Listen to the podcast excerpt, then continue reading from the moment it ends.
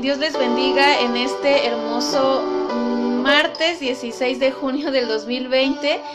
Y así justo como eh, leen en el título de esta cápsula, vamos a hablar de los retos que se están presentando para los líderes de las iglesias y para los miembros de las mismas. Así que vamos a separar, les voy a explicar más o menos cómo va a estar la dinámica para hablar justo de estos retos porque también vamos a orar por eh, nuestros hermanos, ¿ok? Vamos a, hablar de la oración también. Entonces, eh, uno de los retos, eh, digo, perdón, las dinámicas que vamos a hacer tienen que ver justo en dos bloques. Vamos a hablar de los retos que se están presentando para los líderes de nuestras iglesias y vamos a tener nuestro tiempo para orar justo por esos líderes y vamos a tener otra eh, sección, ¿no? El segundo bloque que va a ser los retos que se presentan a, a los miembros, a la congregación, a los hermanos. Y vamos a orar por esos hermanos en particular y justo para hablar de la oración como lo más importante que ahorita nosotros estamos llamados a hacer. Y vamos a por qué y ustedes mismos van a caer en cuenta de por qué es importante la oración en estos momentos.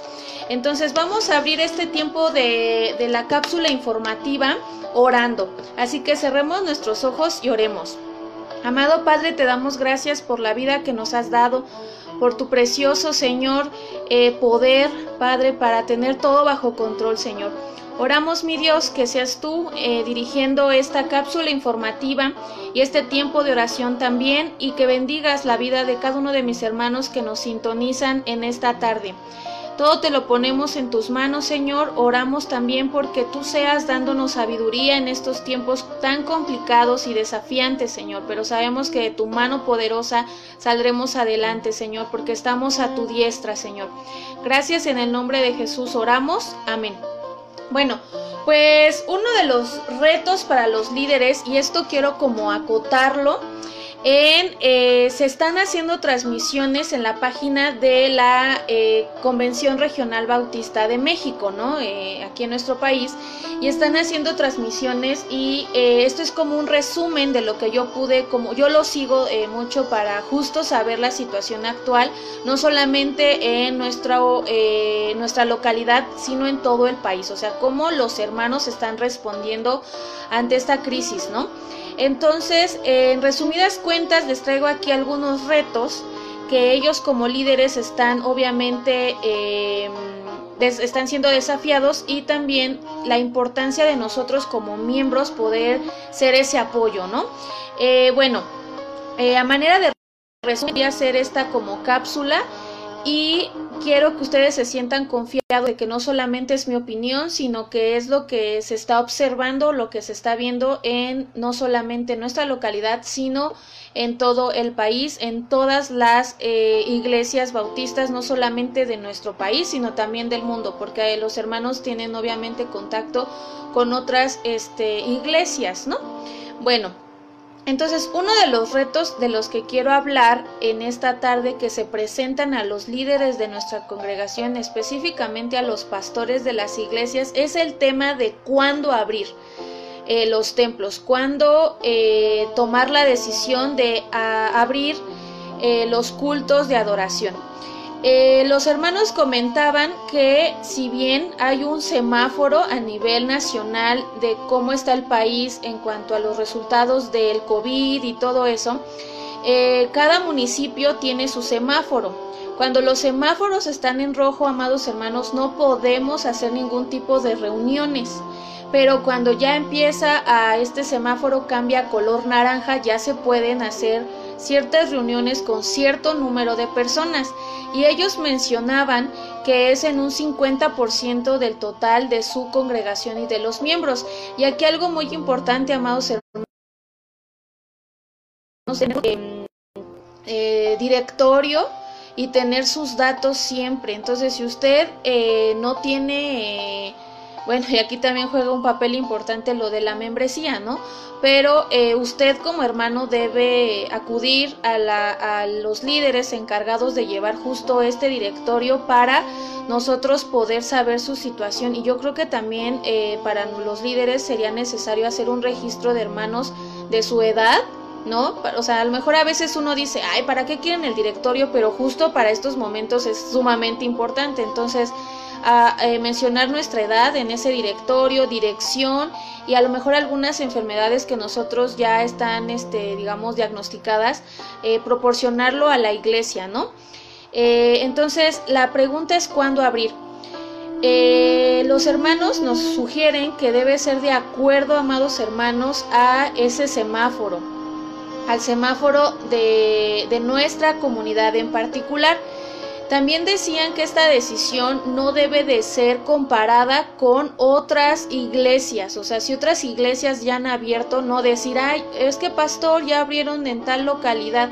¿Por qué, amados? Porque es muy diferente cada localidad y también tiene que ver mucho la situación específica y particular de nuestra iglesia. Por ejemplo, uno de los retos que yo me estaba poniendo a pensar o de las consideraciones es que nosotros como miembros de la iglesia no todos somos de Chalco. Por ejemplo, en mi caso yo soy de Ixtapaluca, entonces la movilidad mía es de una hora y media al templo entonces tengo que tomar tres combis, por ejemplo. Entonces esa movilidad es justo un peligro o un riesgo para los hermanos que van a ir al servicio. Entonces nosotros particularmente en nuestra iglesia tiene este factor de que hay hermanos que por ejemplo vienen de Santa Marta o hay hermanos que vienen de Ixtapaluca como es mi caso. O sea, hay familias que se necesitan transportar para llegar al templo. Entonces, eh, o los reyes, ¿no? Entonces nosotros debemos saber que eh, el pastor o los líderes que se encargan de tomar esta decisión de abrir o no tienen que considerar estos puntos específicos y particulares, ¿no? Otra de las consideraciones que tienen que tomar respecto a esta decisión es la cantidad de hermanos o adultos mayores que tenemos en nuestra congregación. Y en un 50% tenemos por un lado eh, nuestra, nuestra membresía son 50% jóvenes que en su mayoría están entre los 15, 18, 21, 20 años, eh, 30 y ya eh, nuestros hermanos en otro 50% más o menos están son, adultos mayores, ¿no? Y la mayoría tienen alguna enfermedad, hipertensión, diabetes. Nuestro propio pastor, ¿no? Eh, tiene diabetes. Entonces debemos considerar justo esta situación de los hermanos adultos mayores, ¿no? Eh, también debemos considerar que esta reapertura va a ser paulatina, amados, no va a ser de, de cajón, así que todos nos concentremos en el templo, sino va a ser paulatinamente. Eh, me imagino, quiero pensar que estas decisiones, eh, por ejemplo, los hermanos que circundan a menos de, de, 100 metros de, perdón, sí, de menos de 100 metros o por la redonda, eh, van a poder asistir primeramente y poco a poco los demás. No sé, desconozco cómo vaya a ser la dinámica, es simplemente como un ejemplo, ¿vale? Otra de las consideraciones que tienen que tomar es la, eh, los roles que se piensan hacer, ¿no? De limpieza, porque tiene que estar súper limpio, ¿no? ¿Quién lo haría? ¿Quién sería el responsable? Esas son cosas que se deben de considerar. Por otra, eh, otra de las consideraciones, eh, los cultos. Muchos hermanos decían que para que todos estuviéramos, digamos, en el culto los domingos, o sea, pudiéramos asistir los domingos a la iglesia, se hicieran cultos desde la mañana, después en la tarde y así, por horas, por roles. El problema de esto, que suena a primera vista algo muy... Eh, una buena opción, el problema de eso, amados hermanos, es que no se tendría un control de los asistentes de una manera eh, saludable, por decirlo así. Nosotros, amados hermanos, hacer AR, o sea, una asociación registrada ya ante los gobiernos, este, bueno, del gobierno, nosotros vamos a dar cuenta siempre de eso. O sea, vamos a sujetarnos a esa ley. ¿no? A esos principios que la ley o el gobierno eh, saquen a la luz, nosotros debemos someternos como ciudadanos, porque también lo somos. Entonces, en esa medida, amados hermanos, nosotros nos debemos de someter. Ahora bien, en esta situación de los horarios, nosotros debemos dar cuenta si alguno de nuestros miembros se ha contagiado, nosotros debemos eh, tomar nuestras propias medidas y sugerían los hermanos que se hiciera un control de los asientos y el nombre de las personas que se van a sentar específicamente siempre en ese lugar. ¿Por qué? Porque si llegaran a presentar síntomas, nosotros podremos saber quién estaba alrededor de él, digamos sentado, ¿no?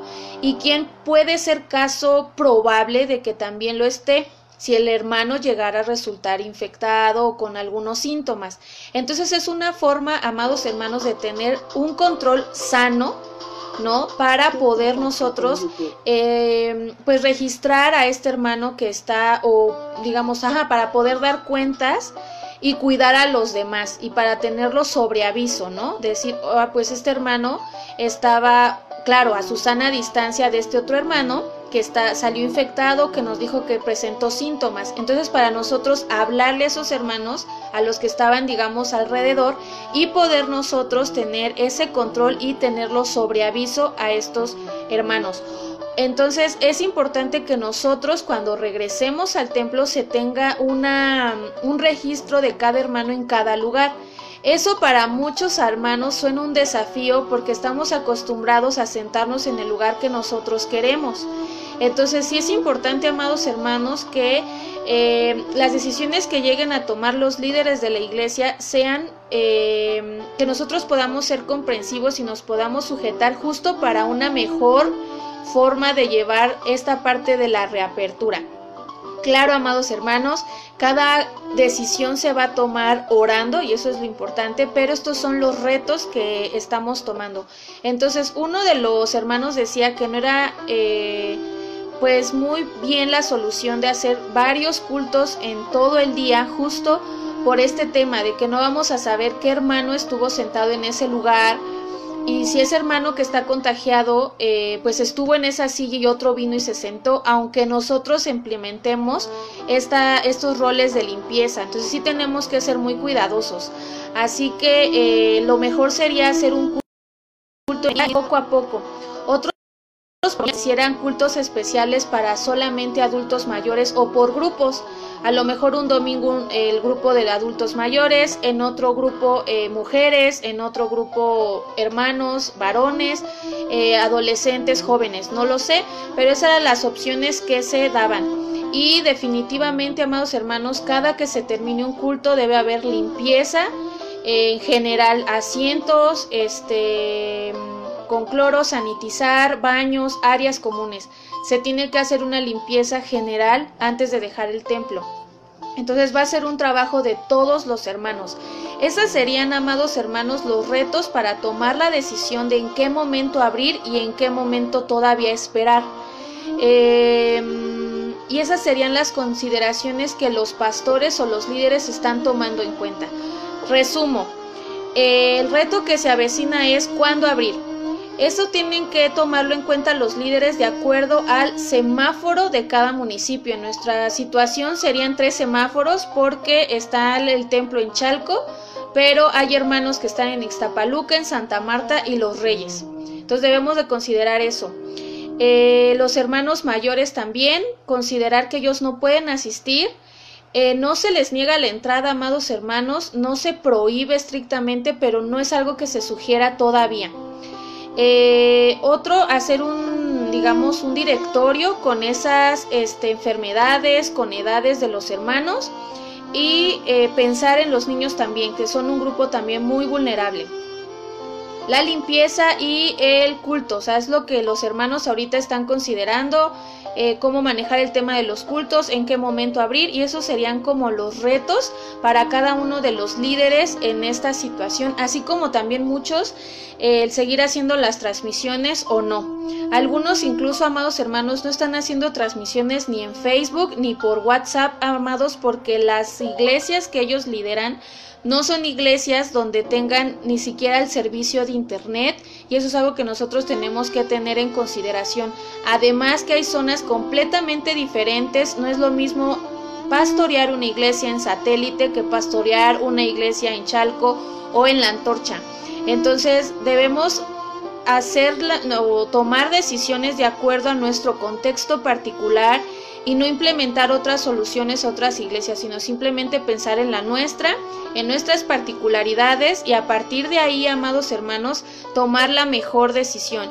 Pero una de las mejores decisiones que se pueden tomar siempre va a ser cuando nosotros hemos orado por esas decisiones. Así que en este tiempo que vamos ya a orar por los pastores, vamos a orar justo porque Dios les dé sabiduría, porque Dios les dé claridad en el pensamiento, para que puedan ellos confiar también en el Señor y descargar toda esa carga que puedan tener ellos en Dios. El único que es dueño de la iglesia es nuestro Señor Cristo y el único que puede cuidar mejor sus ovejas es el gran pastor. Entonces, esto también es un llamado para todos los pastores a que confíen. Yo sé que cada uno de nosotros estamos siendo desafiados en nuestra fe, estamos completamente eh, en las manos de nuestro Dios, porque esto de verdad nadie tiene el control de esto, amados, más que Dios. O sea, no tenemos ni siquiera la vacuna todavía, pero tenemos que tomar decisiones y seguir adelante. Entonces, solo podemos hacer esto en las manos de nuestro Dios. Así que vamos a orar en este tiempo por nuestros pastores, primeramente por nuestros hermanos de la Convención Nacional Bautista Regional, Después vamos a orar por nuestro sector oriente. Y después vamos a orar por nuestros hermanos de pan, vino y aceite, ¿ok? Eh, les comparto algunas peticiones de oración de nuestros hermanos de pan, vino y aceite. Eh, tenemos la petición de nuestra hermana Mari Vite y nuestro hermano Bonfilio y nuestra hermana Nancy nuestra hermana Mari y nuestro hermano Bonfilio por su salud porque se han sentido mal de la garganta y nuestra hermana Nancy por su tío Crescencio Rodríguez Castañeda, su esposa Socorro Cruz Hernández y sus primos que son hijos de este matrimonio, Miguel, José Luis y Ricardo. Y eh, también vamos a orar por nuestra familia pastoral por la situación eh, que ellos puedan estar viviendo también de salud y por la pues nueva integrante a la familia por esta pequeña también vamos a orar por ellos para que Dios tome el control en sus decisiones en su vida y en su salud también espiritual como física.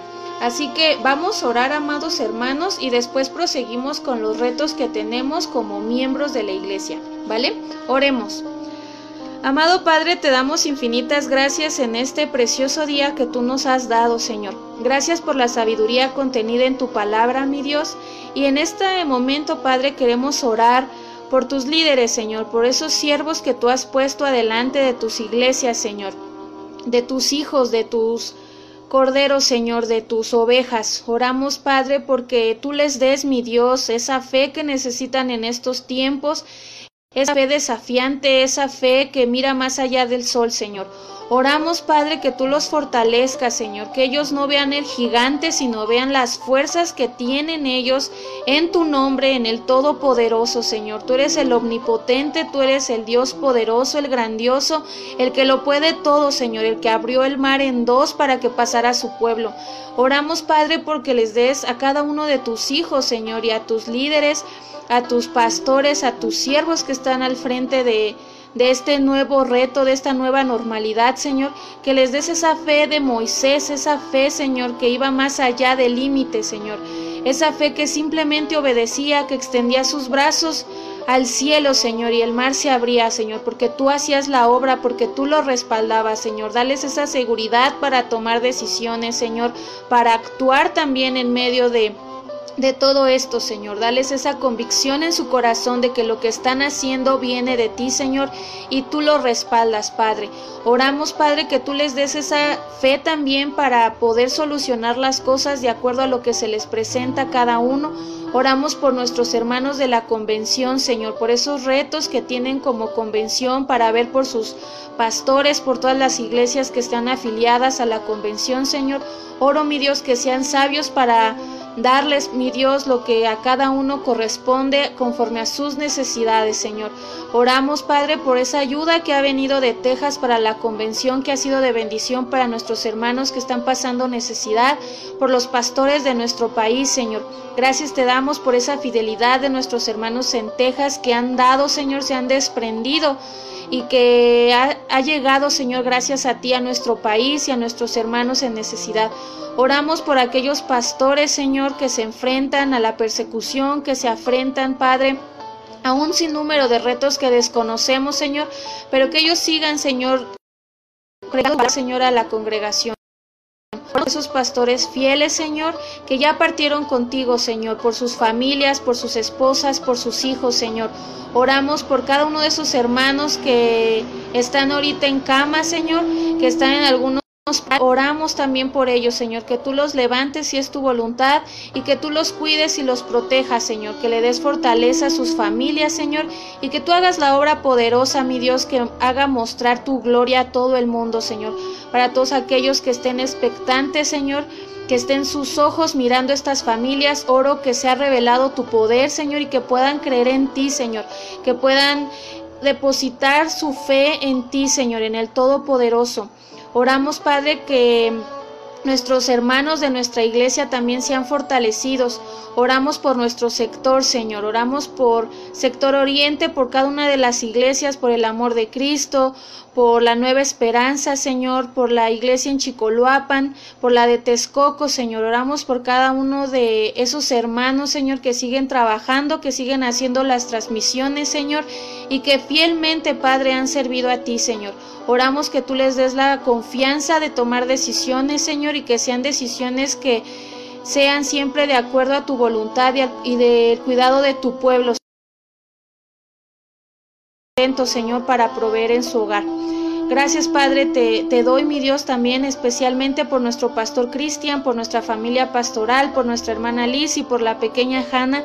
Que tú Padre les bendigas enormemente Señor, que tú les proveas Señor de lo necesario, que tú les des esa fe Señor que, va, que mueve montañas Padre en medio de toda circunstancia que ellos puedan sentir espiritualmente, porque ellos también te necesitan, porque ellos también son ovejas de tu prado Señor. Oro que Tú, Padre, les des esa fortaleza que necesitan, esa sabiduría para tomar decisiones, que tú seas en esos desvelos, Señor, en esta nueva etapa de su vida como Padre, Señor. Oro que tú seas con ellos en medio donde ellos quieran adorarte y bendecir tu nombre, que tú estés ahí presente, Señor, que nunca los dejes, Padre, que nunca los abandones, porque tú eres su mayor tesoro, su porción en esta tierra. Gracias Padre porque tú los has sostenido hasta el día de hoy, Señor, y tú siempre, Señor, mueves corazones para bendecirlos, Padre. Oro que así siga siendo esa fidelidad en su vida de ellos, mi Dios, y oramos, Padre, porque tú le des a nuestro pastor la sabiduría para esta nueva etapa que él pueda estar enfrentando, Señor.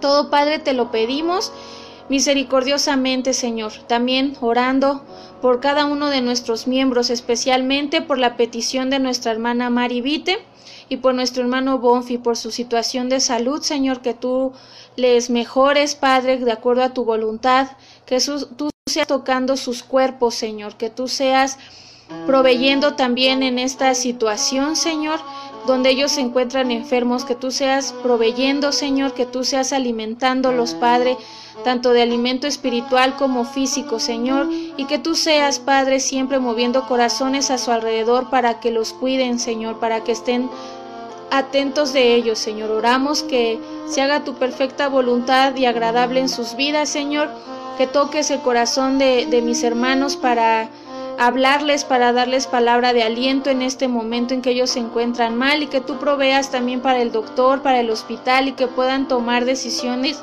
de acuerdo a su salud, Señor. Que ellos se puedan cuidar, que ellos puedan ser sabios y que tú seas Padre sanándoles, mi Dios. También te ruego por el tío de nuestra hermana Nancy, por su nombre Crescencio Rodríguez Castañeda y por su esposa Socorro Cruz Hernández, que está entubado, Señor, está hospitalizado Oramos, Padre, que tú hagas y obres con poder de acuerdo a tu perfecta y agradable voluntad, que tú des consuelo a sus corazones, que tú des paz, Padre, y fe también para que ellos puedan mirar, Señor, expectantes a lo que tú harás, Señor, confiado de que tú, mi Dios, harás tu perfecta y agradable voluntad en su vida. Oramos, Padre, que tú proveas también a sus hijos, Miguel, José Luis y Ricardo, Señor, que tú les des, mi Dios, esa fortaleza interna, Señor, porque es difícil estar en un hospital, Señor, viviendo muchas cosas y viendo lo que se ve, Señor, en estos momentos. Oramos que tú les des esperanza, Señor, que tú seas esa palabra de aliento en sus vidas en estos momentos y que nuestra familia de nuestra hermana Nancy predique tu evangelio en todo momento a esta familia, Señor, que les comparta de esa esperanza eterna que tenemos contigo y en ti, Señor. Gracias te damos en este tiempo, en el nombre poderoso de tu Hijo Cristo Jesús. Amén. Amén, hermanos. Y pues siempre es hermoso orar, ¿verdad? Eh, nos da paz el Señor siempre, nos da confianza. Y vamos a continuar ahora con los retos que se presentan a nosotros como miembros de la iglesia, o sea, que es a lo que nosotros nos vamos a enfrentar a esta nueva normalidad. Una de las situaciones que como miembros se presentan, amados hermanos, y que nosotros debemos ser sabios al momento de este de esta parte de la reapertura, si llega a, existir pronto, eh, se presenta el reto de si asistir o no, ¿no? Eh, amados, yo creo que esta decisión de asistir a los templos, aunque se reabran las instalaciones, debe ser algo familiar, debe ser una decisión que ustedes como familia deben tomar. Eh, si va a ir mi abuelita, si no va a ir, si va a ir mi mamá o no va a ir, si van a ir mis hijos o no voy a ir. O sea, eso es algo que ustedes deben de tomar la decisión como pareja, como esposos, como familia. Eh, y a partir de ahí, amados, porque al final la responsabilidad de que ustedes asistan o no va a ser suya. Entonces, ustedes deben considerar esos puntos, ¿no? Saber hablarlo eh, sinceramente, amado hermano, como son las cosas. Eh, Dios no nos va a castigar por no ir. Quitémonos eso, o sea, Dios nos va a bendecir, sí, amados hermanos, pero debemos nosotros tomar decisiones sabias. Entonces, eso es la libertad que nos deja el Señor, la libertad y esa libertad de decidir siempre de acuerdo a su voluntad. Entonces, si usted, amado hermano, está enfermo de eh, diabetes, hipertensión o alguna otra situación o es mayor de 60 años, pues debe quedarse en casa. No pasa nada, amado hermano. O sea, su relación con Dios no va a cambiar. Si es necesario que estemos juntos, por supuesto que sí, pero ahorita es un caso extremo, amado. O sea, no se está quedando en su casa porque esté flojeando o porque, ay, no tuvo ganas, no, sino porque justo está cuidando esa parte que es el templo del Espíritu Santo, que es su cuerpo, amado. Entonces, debemos de ser prudentes, debemos de tomar las decisiones como familia si vamos a asistir o no, o cuántos van a asistir y quiénes no asistirían. Entonces tome las decisiones con su familia, considere, escuche a sus hijos, escuche a su esposo, pero siempre tome la decisión, amado hermano, en oración. Siempre, amado, siempre debe de orar. Entonces tome las decisiones en familia. Otra de las razones o desafíos que a nosotros se nos presentan es los cambios que va a implicar esto en nuestra adoración y en nuestra convivencia como hermanos, ¿no? y en las normas que puedan los líderes eh, tomar como decisión, ¿no? ¿Me voy a sujetar o no? Eh, la sujeción, amados hermanos, debemos tomarla siempre como una forma de adorar a Dios. Cuando nosotros nos sujetamos a las autoridades, eso es algo que a Dios le agrada. Y una de las cosas que nos enseñó Jesús fue eso, justamente, sujetarnos. Si Dios mismo se sujetó al Padre, nosotros estamos obligados por el testimonio de Jesús a sujetarnos a las autoridades. Eh, jamás yo vi que Jesús este, debatiera sobre un tema. A veces debatía, pero de, a los que eran dueños o se sentían dueños de la ley pero jamás a una persona que era ignorante de la ley. Entonces, nosotros, amados hermanos, en el tema de las decisiones que se tomen en la iglesia, nosotros debemos hacer tres ejercicios antes de opinar.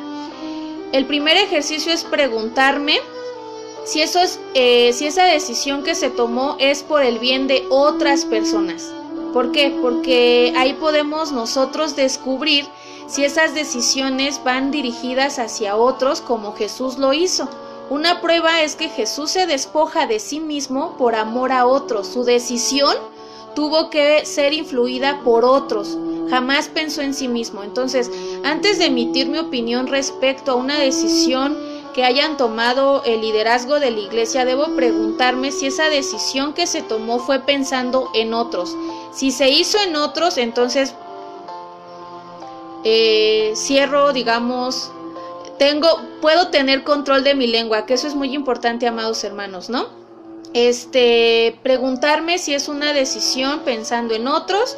Eh, otra forma de saber si puedo emitir o no mi opinión respecto a algunas decisiones es ver si este, la madurez de lo que se tomó, la decisión que se tomó, si es una decisión madura. ¿Y cómo puedo saber si es una decisión madura, amados hermanos? Pues que va de acuerdo a la palabra de Dios y no a la opinión personal de quien tomó la decisión. La madurez tiene que ver con eso, amados hermanos, en que yo pudiendo emitir mi opinión, ¿no? Eh, voy a negar esa opinión en pos de tomar una decisión bíblica. Entonces, si la decisión que se tomó fue más apegada a la situación bíblica y a la situación de otros hermanos, más que la opinión personal del líder o de quien la tomó esa decisión, entonces no, o sea, no opino, ¿no? O sea, digamos, son, son decisiones que van orientadas a, eh, a Dios mismo, ¿no? Que ya son decisiones oradas. Y otra es genera empatía. Las decisiones siempre, amados hermanos, estos nuevos comienzos o estas nuevas situaciones deben generar en nosotros empatía. Entonces, esto no debe ser motivo de división, amado hermano. Siempre todas las decisiones deben generar empatía y deben de, ¿cómo se podría decir?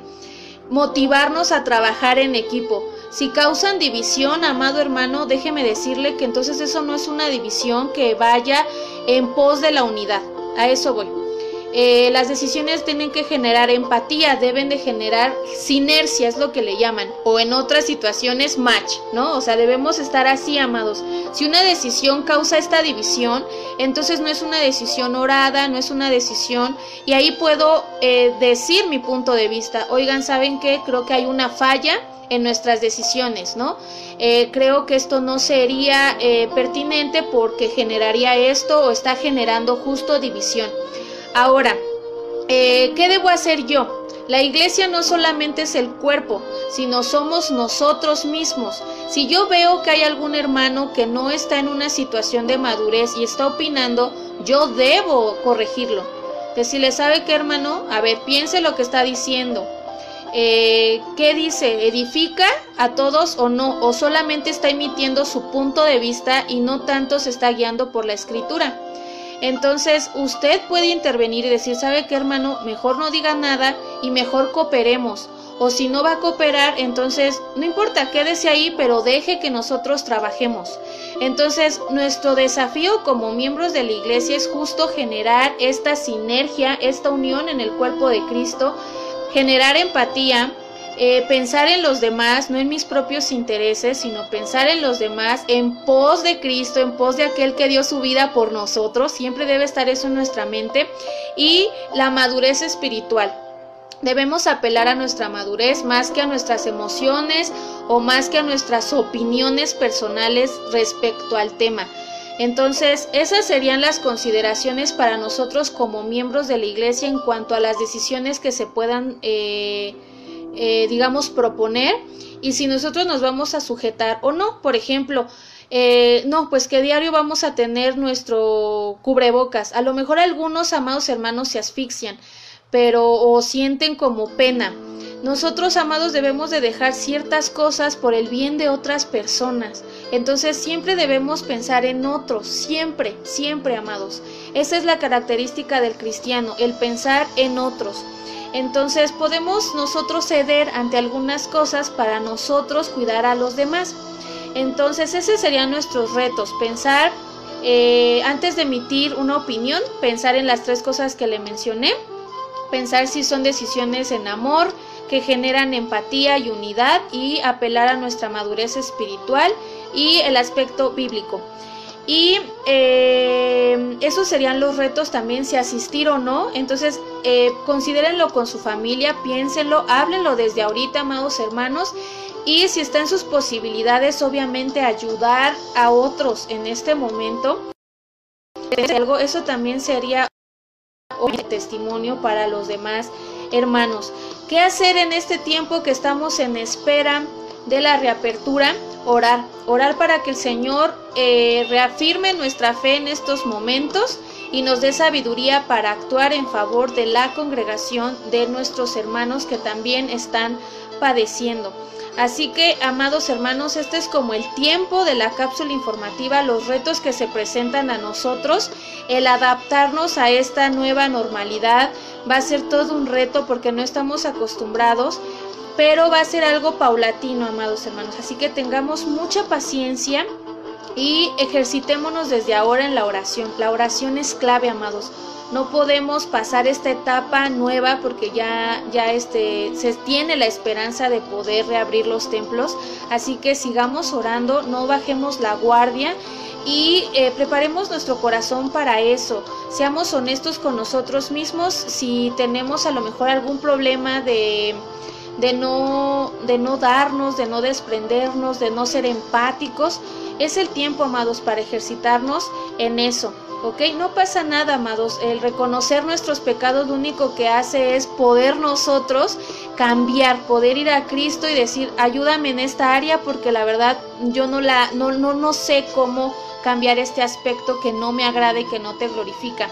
Así que vamos a, a orar, amados hermanos, y en esta ocasión, en esta parte de los miembros, vamos a orar por otras personas que están pasando necesidad y por aquellos amados hermanos que también es algo que mencionaba la convención que hay necesidades espirituales en nuestros hermanos, ¿no? Yo quisiera que en sus comentarios pudieran ustedes dejarme cuál ha sido su experiencia en esta temporada de cuarentena, cuál ha sido como cómo se han sentido, ¿no? O sea, cuál ha sido su experiencia, qué debilidades han presentado ustedes y este que pudieran ustedes compartirnoslo en los comentarios justo para saber cómo prepararnos cuando nosotros regresemos a esta nueva normalidad.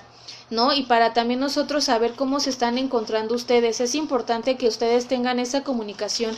La unidad en una iglesia no se puede dar si no hay comunicación, amados.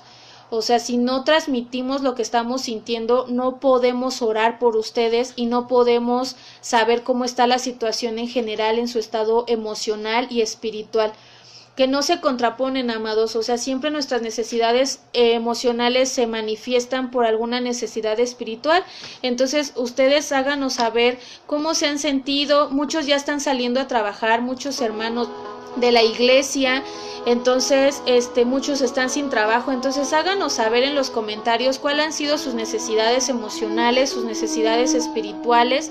Yo sé que muchos estamos con mejor con toda la actitud, pero siendo honestos, amados, no siempre son los días con toda la actitud.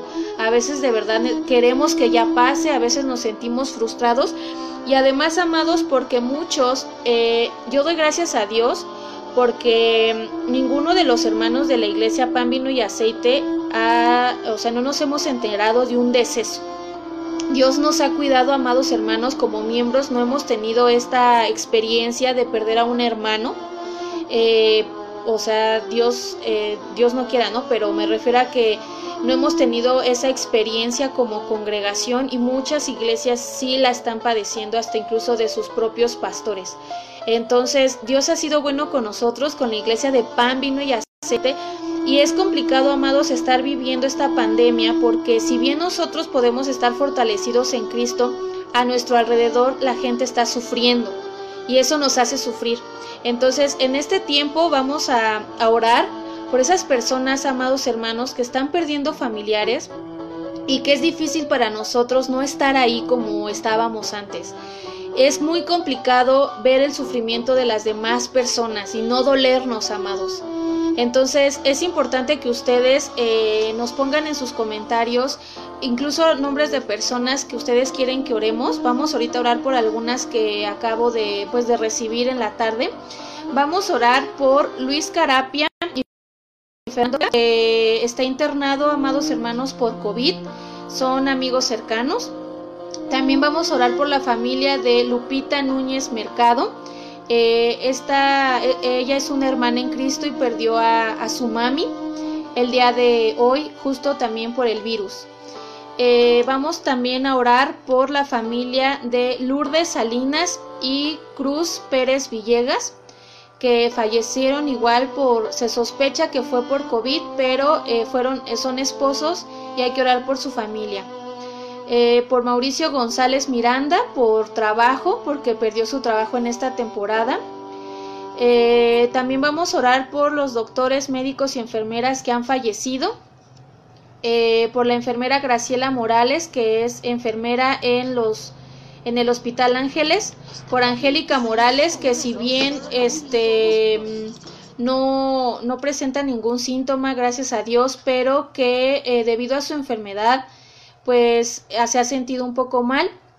Por Guadalupe Herrera, que le diagnosticaron cáncer en estos tiempos y va a, está programada para una cirugía.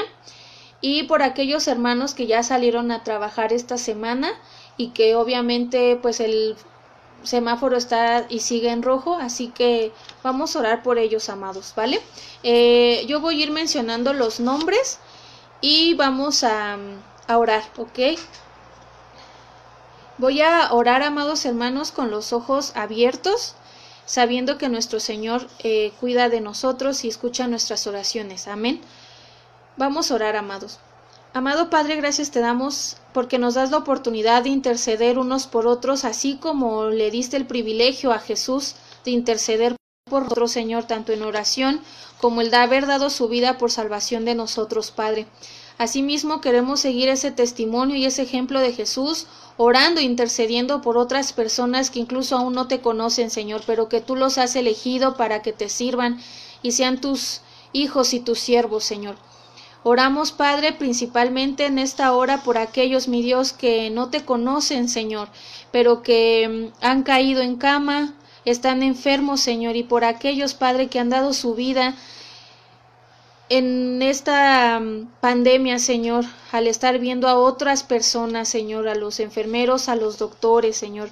Oramos por todo el equipo médico que tú has capacitado, Señor, con ese conocimiento y oramos también para aquellos que han visto tu gloria en este momento, Señor, que se acerquen más a ti, Señor. Esto es una prueba, Señor, de que la ciencia tiene un límite, Señor, de que la ciencia no lo es todo y que no todo el conocimiento científico puede solucionar las cosas, Señor. Así que oro por aquellos doctores que están al pie, al filo, Señor, de esta batalla, que ellos puedan ver tu poder y tu gloria en medio de todo esto, Señor, y puedan caer rendidos, Señor, a un conocimiento de ti y puedan, Señor, llegar a ese conocimiento y puedan ser salvos, Señor. Ellos puedan ser eh, hijos tuyos, Padre bendito, y que ellos puedan dar testimonio de lo que vieron, Señor, de lo que han presenciado en este tiempo, y que ellos sean llenos de fe también, Señor, porque hay siervos tuyos que están siendo usados en este campo de batalla, en esa línea de frente, Señor. Oramos por esos doctores, esas familias, Señor, que están ahí al pie por hermanos que son enfermeras, Señor, hermanas que están ahí, Señor, cuidando a nuestros hermanos, que quites todo temor, Señor, y que tú las cubras, Señor, con tu sangre preciosa, Señor, para que ellas puedan ser de bendición en la vida de esas personas que están enfermas, Padre bendito. Oramos que, que, tú pongas los recursos también para que lleguen a casa con bien, Señor, que quites todo peligro, porque tú sabes cómo es nuestro país y que a veces atenta contra estas mujeres, contra estos enfermeros o médicos. Oramos, Padre, que tú les cuides, Señor, en su regresada casa, Señor, y que se puedan juntar con sus familias, Padre. Oramos por aquellas familias que han perdido a sus familiares, Señor, que han sido doctores, médicos, enfermeras, enfermeros, que tú seas con ellos, Padre, que tú les des el consuelo que necesitan, mi Dios, y de que tú los usaste, Señor, que tengan esa confianza en que tú usaste estas personas para el bien de otros, Señor, para salvar incluso a muchas personas, Señor, y que aquellas personas que fueron salvadas, Señor, por estas personas, que tengan ese propósito de vida, Padre, que te llamen, que clamen a ti y pidan, Señor, ese propósito por el cual tú los has dejado vivos y les has dado esta segunda oportunidad. Gracias te damos por la vida de esos doctores, de esos médicos y de esas enfermeras, mi Dios. Y en esta hora queremos pedirte especialmente por la enfermera Graciela Morales, Señor, que tú la cuides, que tú la bendigas, Señor, que ella, Señor, esté con, contigo, Padre, en cada momento que ingrese con una persona infectada de COVID, que ella pueda dar el 100% en su trabajo, Señor, que ella te glorifique y que ella siempre esté, Señor, aferrada a ti, intercediendo también por esas personas que ella conoce y que ella ve que están contagiadas, Señor. Oramos también por este Luis Carapia y Fernando Ortega que está internado, Señor, que está internado en, el, en, la clínica 71, que tú seas, Padre, obrando con poder en su vida, Señor, y que se haga tu perfecta voluntad en su vida y a tu tiempo, Padre Celestial, que estés con su familia, Señor, que seas con los doctores dándoles guía, Señor, dándoles luz para saber qué tra tratamiento darle, Padre Celestial. También oramos, Padre, por la familia de Salinas Lourdes y Cruz Pérez Villegas, Señor, que tuvieron el deceso la semana pasada. Oramos por su familia, por sus hijos, por cada una de las personas que estaban a su cargo, Señor. Oramos que tú les des el consuelo por sus padres, por sus hijos, por su familia, Señor. Que tú seas con ellos consolando como nos has consolado a nosotros, Señor. Y que llegues a sus vidas, Padre Santo, como ese con ese abrazo, Señor, con que nos has salva, eh, abrazado y salvado, Señor. Que tú seas esa esperanza en sus vidas, mi Dios, esa esperanza de vida eterna. También oramos, Padre, por Mauricio González Miranda, que acaba de perder el trabajo justo en medio de esta pandemia. Y Él pueda orar a ti y clamar y pedir, Señor, insistentemente por ese trabajo que necesita para la manutención de su hogar, Señor. Oramos, Padre, que tú le des esa fe, Señor, que mire lo imposible, que se ponga, Padre, en ese Dios Todopoderoso que eres tú, Señor. Oramos que tú lo muevas, Padre, que tú lo muevas a orar en sus momentos de más necesidad y debilidad, donde ya no puede más, Señor, que Él se rinda a ti, que tú tomes control de su situación, de este desempleo, que tú abras puertas, Padre, para que Él, mi Dios, te glorifique y te dé gracias, Señor.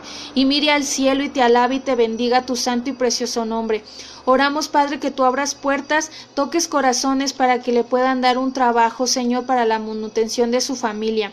Oramos también por su esposa, Angélica Morales, Señor, que tú la bendigas grandemente, Señor, que tú cuides de su salud, Señor, de sus estados de ánimo, Padre Celestial, y que tú le des esa fe aún más grande, Señor, en ti, en que ella pueda orar, Señor, y depender totalmente de ti, que tú la bendigas, Padre, en todo lo que haga, Señor, que tú pongas a las personas correctas para bendecirla, Señor. Oramos también por Guadalupe Herrera, Señor, por esta eh, enfermedad que le diagnosticaron de cáncer, Señor. Oramos, mi Dios, que tú estés con ella en esa cirugía, mi Dios, que se aproxima, que tú la prepares, Señor, y prepares a su familia, Señor, que tengan esa fe en ti, mi Dios Todopoderoso, y que busquen tu rostro en estos momentos, Señor, que ella pueda confiar en ti de gran manera. Todo Padre, te lo pedimos en el nombre poderoso de tu Hijo Cristo Jesús. También, mi Dios, orando por tus hijos que han salido a trabajar, por cada uno de mis hermanos, Padre Celestial, que salen, Señor, por ese sustento, por ese alimento, Padre, y que van en tu nombre, Señor. Que tú los cubras, Señor, con tu sangre preciosa. Que tú seas, Padre, protegiéndolos, mi Dios, a sus hijos, Señor, a cada una de su familia. Que tú seas, Padre, protegiéndolos, Padre Celestial. Todo, mi Dios, te lo pedimos en el nombre poderoso de Jesús. Amén. Dios les bendiga, amados hermanos, y recordemos que eh, seguimos orando y que la oración es importante, amados hermanos, para tomar decisiones. Dios les bendiga y nos vemos hasta el próximo martes. Bendiciones.